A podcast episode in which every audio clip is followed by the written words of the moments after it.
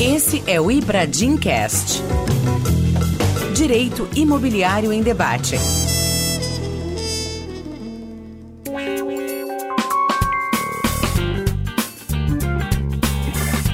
Olá, sejam bem-vindos ao Ibradim Cast, o podcast do Ibradim. Eu sou a Marília Nascimento, coordenadora e apresentadora do programa. E se você ainda não conhece o Ibradim, nós somos o Instituto Brasileiro de Direito Imobiliário, que tem como objetivo o desenvolvimento do debate e a produção de conteúdo relacionado ao direito imobiliário e suas vertentes. Hoje, o Ibradim possui aproximadamente 3 mil associados entre os 25 estados da Federação e Distrito Federal. Temos mais de 20 comissões temáticas que debatem diversas disciplinas que compõem o direito imobiliário. Se você se interessou e quer saber mais, acesse o www.ibradim.org.br.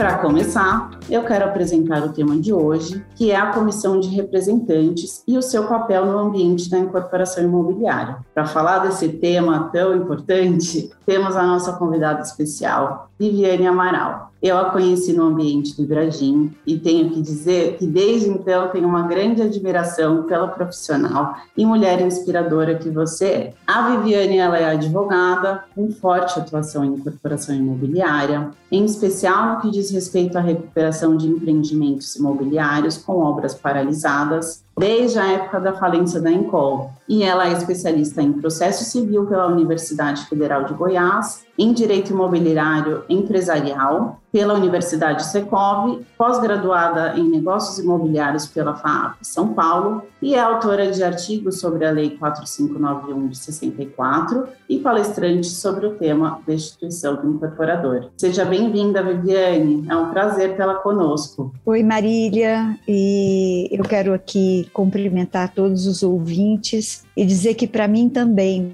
Marília, é um prazer enorme estar no podcast do Ibradim, junto com outra mulher inspiradora. Para mim, você é a representação de duas caras muito lindas do direito imobiliário hoje, da atuação no mercado imobiliário, que é a da mulher e da jovem, né? os jovens que estão buscando conhecimento e atuando de uma maneira tão efetiva hoje no mercado. É um prazer estar aqui com vocês. Obrigada, Vivi. Então, para começar, eu pensei aqui em fazer um, uma linha do tempo, né? Nós sabemos sobre a comissão de representantes, nós sabemos que a comissão de representantes nasceu na Lei de Incorporação Imobiliária, que é a Lei 4591 de 64. E a ideia foi prever a eleição de uma comissão para acompanhar e fiscalizar as obras, as contas, enfim, o cumprimento do, do cronograma na consecução do, do empreendimento imobiliário. E isso, claro, para trazer maior segurança aos adquirentes. Bom, ao longo dos anos, o papel da comissão de representantes foi visto cada vez mais como sendo de fundamental relevância,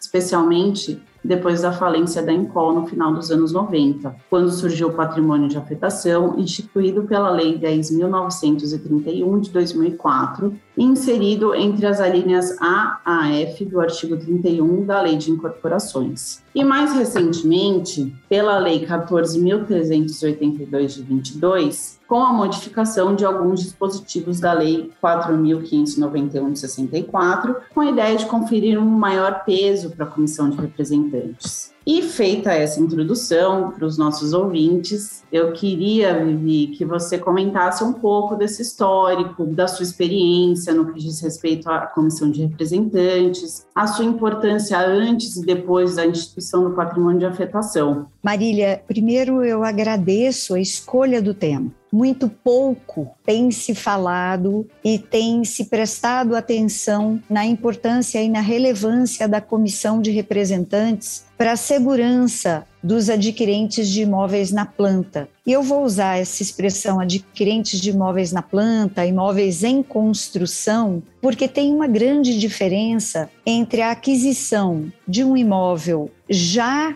construído, em que o adquirente pode visitar, tomar todas as cautelas e ele vai saber aquilo exatamente que ele está adquirindo. O adquirente do imóvel na planta tem uma diferença muito grande. Ele está adquirindo uma coisa futura. Ele compra um projeto, costuma se dizer muito no mercado, ele compra um sonho. E nós temos que garantir que do momento da aquisição à entrega, esse sonho se realmente se concretize. E aí, para falar um pouco da comissão de representantes, eu acho que nós temos que fazer uma volta histórica no mercado de incorporações. No Brasil, até os anos 50, as pessoas moravam em casas, casas térreas ou com mais andares, mas as pessoas moravam em casas. Com a evolução dos grandes centros, especialmente Rio, São Paulo, Salvador, Recife, as grandes cidades brasileiras, começou por volta dos anos 50 a construção de edifícios. E esta prática de edificação, que a gente chama é, de verticalização das cidades, não tinha uma normatização. Nós tínhamos então o Código Civil de 2016, que regia a questão de propriedade, de posse, mas não tinha uma normatização específica sobre esse negócio novo que estava surgindo. Então, havia sim uma legislação muito incipiente anterior a 1964. Porém, ela não era suficiente para organizar esse negócio que estava em pleno crescimento. E por que em pleno crescimento? Gerava para alguns, e aí eu vou fazer sempre uma ressalva, os incorporadores, de uma maneira geral, cumprem as normas, cumprem a lei, mas naquele momento, exatamente por não existir uma normatização, existia muitas fraudes. E ali já no início dessa prática de construção e venda de imóvel na planta, já existia também muitos prejuízos causados aos adquirentes. Nós não tínhamos uma normatização, então você comprava um apartamento e o incorporador, o construtor, às vezes entregava metragem a menor, um imóvel que ficava pronto, mas a propriedade do terreno onde ele foi edificado não era regular, enfim, uma verdadeira abertura para práticas irresponsáveis com o dinheiro do adquirente. E professor Caio Mário, que era também um grande advogado, vivenciava toda essa problemática existente nesse momento, faz o anteprojeto e é autor do anteprojeto da 4591, que é de 64, portanto, uma lei com quase 60 anos, né? Uma senhora de 60 anos, e é uma lei extremamente avançada para o seu tempo. Naquele início incipiente aí deste negócio imobiliário, praticava-se muito a venda dos imóveis com construções a preço de custo. Os adquirentes compravam a fração de terreno e se cotizavam para a construção do edifício. Em razão desta prática, que era muito usual, o legislador cria ali, naquele momento, há 60 anos atrás, a figura de uma comissão eleita entre os adquirentes ou já prevista no contrato, nesse momento, quando se iniciava a obra, as frações já haviam sido comercializadas. Então, já existia o corpo de adquirentes. Então, podia ser previsto tanto no contrato de construção quanto eleito em uma assembleia uma comissão entre os adquirentes. Então, não é à toa que ele fala em três membros ao menos, para que as deliberações pudessem ser tomadas sempre por maioria, inclusive na comissão, e essa comissão faria o papel, então, de fiscalização desta construção, garantindo a entrega das unidades aos adquirentes. Esta previsão está incerta lá no artigo 50 da lei. E apesar, e aí eu acho que é interessantíssimo, né? apesar do artigo iniciar com a palavra será, e todas as vezes que nós temos o verbo será numa norma, ele indica obrigatoriedade. Entretanto, então o artigo dizia será eleita uma comissão. Entretanto, como não existia a obrigatoriedade, quem elegerá quem convocará essa assembleia? Quando ela será convocada? A realidade é que a maioria dos incorporadores e a maioria das incorporações, para não dizer a sua quase totalidade, não constituía as comissões de representantes. Então, o artigo 50 ficou quase uma letra morta na nossa legislação por décadas. E todos os poderes que foram estabelecidos para a comissão de representantes na fiscalização dessas construções, dessas incorporações, foram sendo relegados a o momento em que a incorporação não dava certo, o momento em que essa construção encontrava um problema de difícil solução. E isso ficou muito evidenciado lá na falência da Encol. A Encol foi uma incorporadora, uma gigante né, do mercado imobiliário. Você imagina que até os anos 90, antes aí dos anos 2000, uma única empresa que tinha simultaneamente mais de 700 obras espalhadas no Brasil todo. Então, de Manaus a Porto Alegre. Hoje nós temos grandes incorporadoras, mas até hoje esse número de obras assim causa uma certa estranheza, é um gigantismo, né, de uma incorporadora. E quando nós nos deparamos com a falência da Incol, nós constatamos que não só a Incol, mas também as incorporadoras daquela época não praticavam a constituição da comissão de representantes. E aí foi um grande problema, porque essas obras não eram fiscalizadas, o que gerava a possibilidade, como ocorreu na Encol, de uma grande confusão patrimonial, onde uma obra era lançada e o recurso arrecadado era utilizado para a conclusão da obra anterior.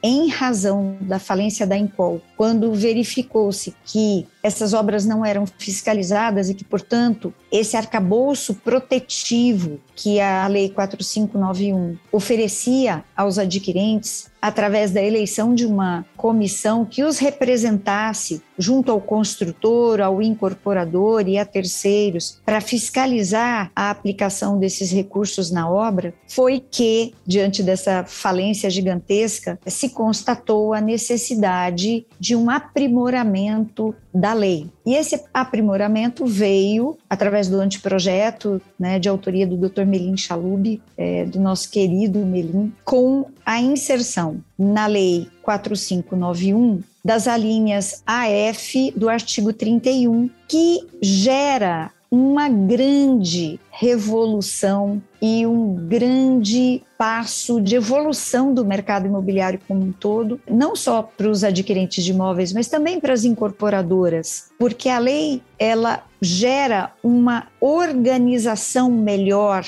desta atividade. E para os adquirentes, ela regula situações antes não previstas. Então, eu vou colocar uma que eu acho que é fundamental. A lei dizia que a comissão de representantes tinha poderes para, em caso de falência, deliberar pelo prosseguimento de obra e, em casos de destituição do incorporador, assumir a gestão da incorporação. Mas ela não cuidava de um assunto e de um aspecto fundamental que era o patrimônio, o domínio, o direito de propriedade do terreno. Então, você destitui o incorporador, mas a propriedade imobiliária continua do próprio incorporador. O que, que isso demandava? Isso demandava que essa comissão entrasse com uma ação judicial para pedir ao juiz que transferisse a propriedade do imóvel, das frações ideais do terreno, para os adquirentes. E o que os incorporadores inadimplentes faziam?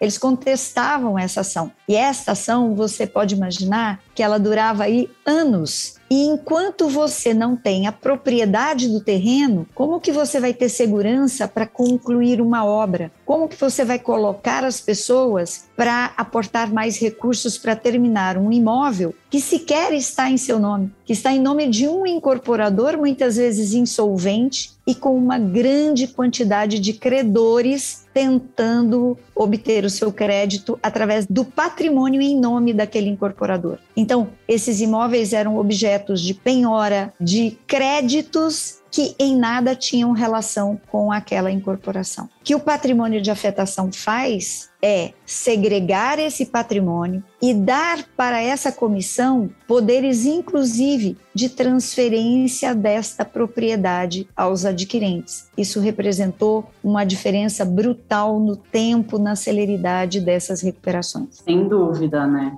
Acho que o patrimônio de afetação ele veio não só para dar segurança para a coletividade, né? não só para o sistema, como você disse, da incorporação imobiliária, como para a coletividade daqueles adquirentes daquele empreendimento específico e resolver o problema e preencher lacunas que não existiam, assim, de questões que não eram abordadas na lei de incorporação no que diz respeito à comissão de representantes ao procedimento. Né? É uma evolução legislativa, como você disse, supre lacunas e gera um ganho e um crescimento tanto para o adquirente quanto também para o próprio mercado de segurança, né? Sim, e aí, nesse, nesse sentido, eu acho que como a comissão de representantes vem sendo vista cada vez mais com uma maior importância e para confirmar isso, a gente tem a lei 14382, né, que trouxe algumas alterações para a lei de incorporação, inclusive no que diz respeito à comissão de representantes. Então, ela alterou o caput do artigo 50,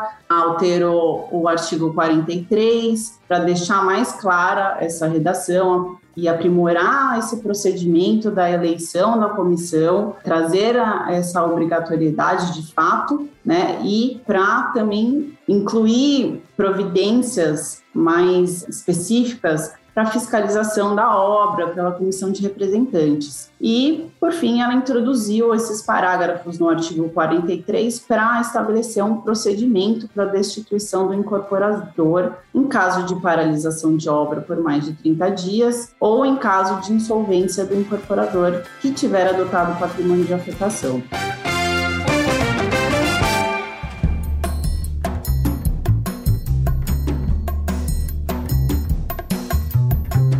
E aí, Vivi, você que trouxe toda essa bagagem para gente aqui, que tem essa experiência nesse sentido, com recuperação de empreendimentos imobiliários, com obra paralisada, eu gostaria que você comentasse um pouco essas alterações, explicando para os nossos ouvintes como funciona esse procedimento super interessante de destituição do incorporador e se você acha que essa inclusão foi boa para o nosso sistema, para o sistema da incorporação imobiliária. O que, que você acha dessas alterações? Marília, a mudança feita agora em junho de 2022 com a 14382 nos artigos da 4591 para a destituição do incorporador e para a atuação da comissão de representantes foi fundamental. Eu vou dizer que depois de 58 anos de existência da 4591, só agora é que realmente se tornou clara e muito objetiva essas questões relativas à comissão de representantes e à destituição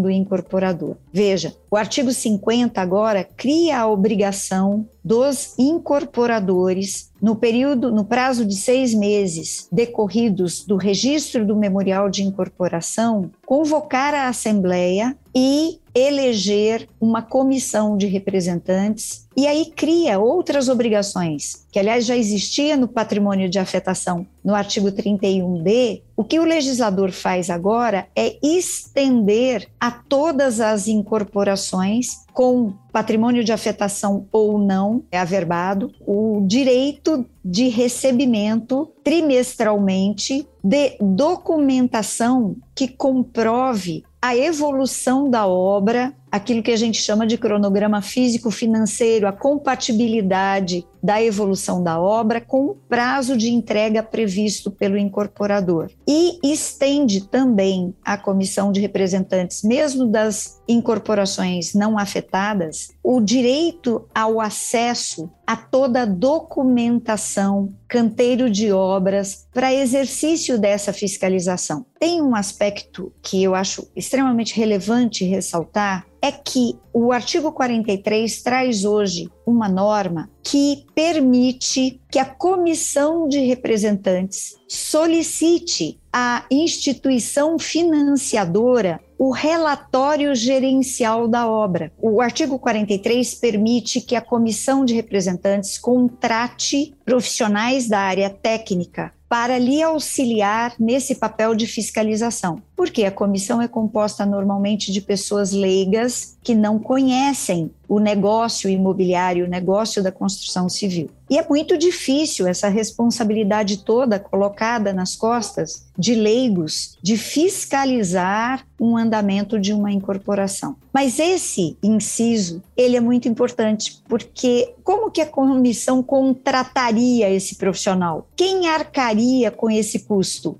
O próprio adquirente de imóvel que foi no stand, comprou um apartamento, já está dedicando seu tempo a fiscalizar, ele ainda vai tirar recursos do próprio bolso para contratar esse profissional técnico. Então, é pouco crível que essa comissão faça essa contratação. O incorporador não vai disponibilizar esse recurso em prol da comissão. Então, esse inciso ele é muito importante, porque ele permite que a comissão solicite do banco, que normalmente tem agentes profissionais, gerenciadoras que fazem essa gestão para que os aportes das parcelas de financiamento sejam feitos. Essa é uma questão importante que eu acho que poucos se atentam. A comissão pode solicitar esse documento e, com isso, facilitar essa fiscalização. Acho que isso é uma grande evolução trazida pela lei. Outra é, no artigo 43, a disposição sobre quais os requisitos para averbação, para registro da ata de destituição no registro de títulos públicos, tá, no RTD, e após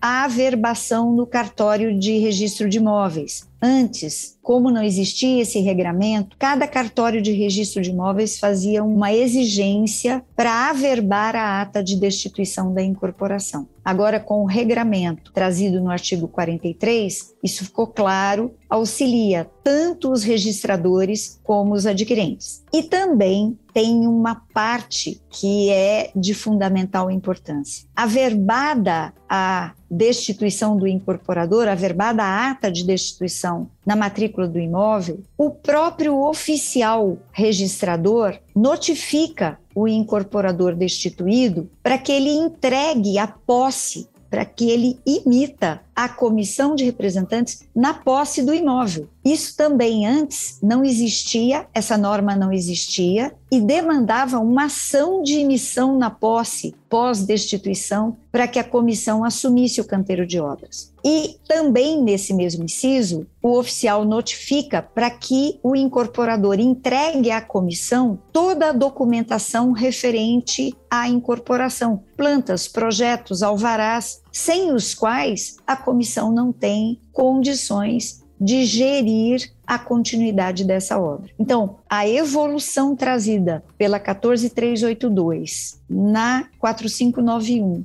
relativa à destituição do incorporador é um divisor de águas, é uma evolução que é eu caracterizo como divisor de águas Sem entre dúvida. uma falta quase que completa de regramento para um regramento completo e claro. Vou citar um exemplo, Marília, só para dar uma ideia aos nossos ouvintes. O inciso terceiro do artigo 43, ele dispõe que, havendo a falência do incorporador e não sendo possível a maioria prosseguir na obra, os adquirentes são credores privilegiados na falência. E não diz mais nada. Ou seja, para que os adquirentes prossigam com a construção, num caso de falência, eles têm que pegar esse pequeno trecho e não ser possível aos adquirentes prosseguir na obra, interpretar de forma inversa, ou seja, a lei está dizendo então que é possível que eu prossiga a obra? Como? Por maioria. Mas o que, que eu faço agora? Né? Toda essa prática de convocar uma assembleia, saber quem são os adquirentes, decidir pelo prosseguimento de obra, obter toda essa documentação,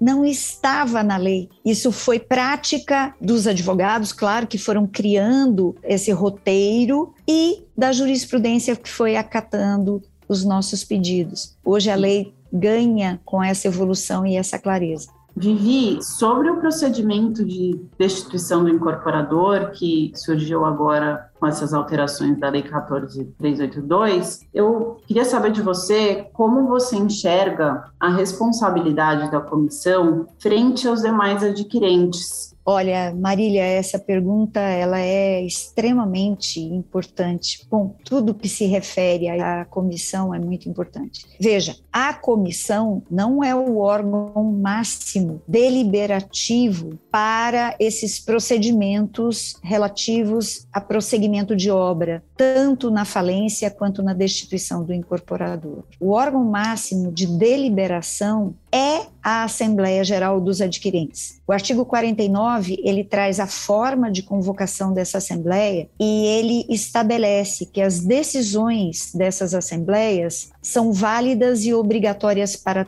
todos, desde que não afete o direito de propriedade. Então, a comissão, para que ela exerça essa função de procuradora dos demais adquirentes, ela deve tomar a cautela de levar para as assembleias todas as decisões importantes relativas a esse prosseguimento de obra, a essa destituição. Então, as decisões tomadas em assembleia é que são executadas pela comissão, de forma tal que a comissão ela não pode ser responsável perante os demais adquirentes, exceto por atos praticados com desvirtuamento daquilo que foi decidido em Assembleia Geral. E para isso, a própria Assembleia pode anular as decisões tomadas pela comissão. Mas veja, a Assembleia Geral dos Adquirentes, ela tem essa função primordial, é ela que vai unir esses adquirentes quase como sócios desse projeto de conclusão da obra. E aqui eu aproveito para dizer que existia um problema gravíssimo antes da 14382, que era o questionamento por parte dos incorporadores sobre se eles eram ou não obrigados a entregar para a comissão de representantes a relação dos adquirentes. Imagine, Marília, que como é que uma comissão vai convocar uma assembleia sem conhecer quem são os demais adquirentes daquele empreendimento. Era uma situação sui generis, assim, absurda, que demandava muitas vezes uma medida judicial de exibição de documentos para obrigar o incorporador a fornecer para a comissão a relação desses adquirentes. E agora, com a 14382, foi inserido na linha B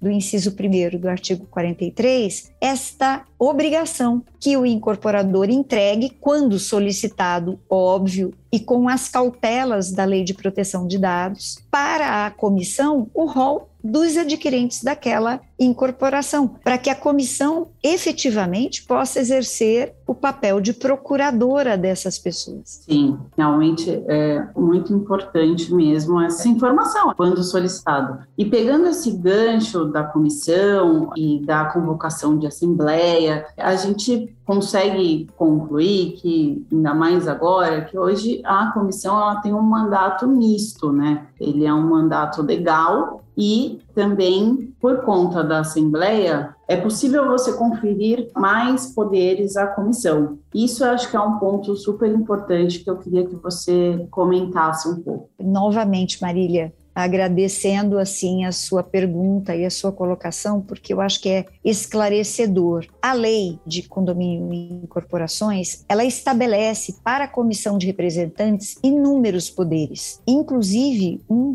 previsto no artigo 63 da lei, que é o poder da cobrança da inadimplência dos adquirentes através de um procedimento extrajudicial de leilão. E esse procedimento só pode ser executado pela própria comissão de representantes. Veja, os poderes outorgados pelo patrimônio de afetação, de transferência patrimonial, enfim, são poderes extensos e importantíssimos, relevantíssimos. Porém, não se esgota nesses poderes tudo o que a comissão pode fazer, porque para Para a conclusão de uma obra, de uma incorporação, no caso de falência ou de destituição do incorporador, a comissão tem que gerir esta construção com o objetivo de sua conclusão. Para isso, ela precisa buscar financiamento, funding, ela precisa reorganizar toda a parte financeira e o cronograma físico dessa obra, e muitas vezes ela precisa tomar atitudes que esses poderes previstos na lei não englobam. Eu vou citar um exemplo. Como que a comissão pode buscar um financiamento para a conclusão desse empreendimento se ela não tiver uma garantia para oferecer? Então, nós tivemos uma experiência em que a Assembleia Geral de Adquirentes outorgou poderes específicos para que a comissão transferisse o patrimônio, todas as frações ideais daquela incorporação para uma associação que se tornou então proprietária do terreno e com isso pôde oferecer esse terreno em garantia para obtenção de recursos para término da obra. Ora, esse é um procedimento que não está previsto na lei, mas ele não é proibido. Então, nós chamamos de poderes, o mandato da comissão tendo poderes mistos, porque eles são decorrentes daquilo que a lei estabelece e decorrentes de poderes outorgados à comissão pela própria Assembleia Geral de Adquirentes, no caso concreto, viabilizando assim a conclusão da obra, que é o objetivo desse processo todo da destituição. Olha que interessante, né? Essas inclusões e aprimoramentos da lei, elas trouxeram até inclusive mecanismos para viabilização da conclusão do empreendimento quando chega a se ter um problema. Ibradicas. A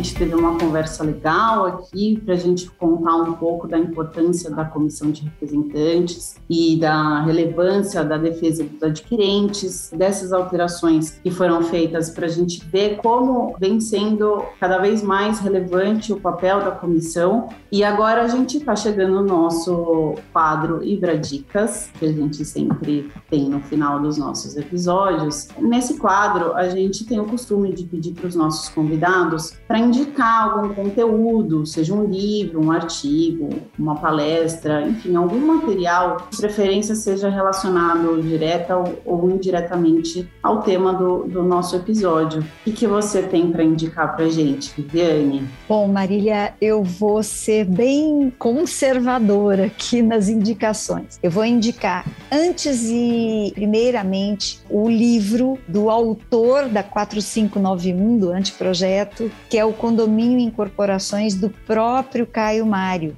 da Silva Pereira, que agora, na sua última edição, teve atualização pelo Dr. Melim Chalub e pelo nosso querido presidente, Dr. André Abelha, e que já traz essas atualizações da Lei 14.382. Mas, assim, para quem puder, eu aconselharia a fazer a leitura dos prefácios dos livros das edições anteriores do próprio Caio Mário, porque ali pelos prefácios você vai vendo a evolução do pensamento desse grande doutrinador com referência à evolução do mercado imobiliário. Depois, a obra também incorporação imobiliária do próprio Melim Chalub, que é autor do anteprojeto da 10.931 em 2004, também da 14.382. Melim trata muito sobre essa questão da comissão de representantes e do mandato da comissão. Então, é uma obra super interessante. E agora, é assim, puxando um pouquinho para o nosso lado, através do próprio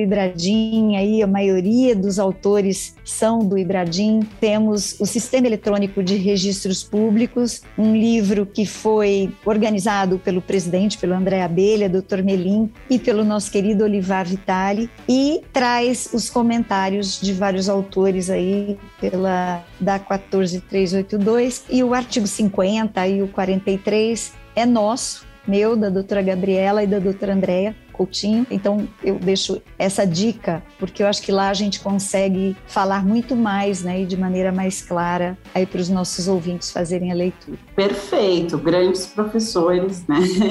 E vocês como pessoas que atuam no dia a dia, né? Ninguém melhor do que você para trazer um pouco para gente esse tema. Bom, Viviane, muito obrigada. Foi um prazer te receber aqui no nosso programa, ter essa conversa tão importante. Eu que agradeço, Marília, a você, ao Ibradim, a diretoria do Ibradim, que tem feito um trabalho maravilhoso de divulgação do conhecimento e fico à disposição de vocês. Agradeço também a audiência dos nossos ouvintes e esse foi o Ibradim Cast. Obrigada e até a próxima.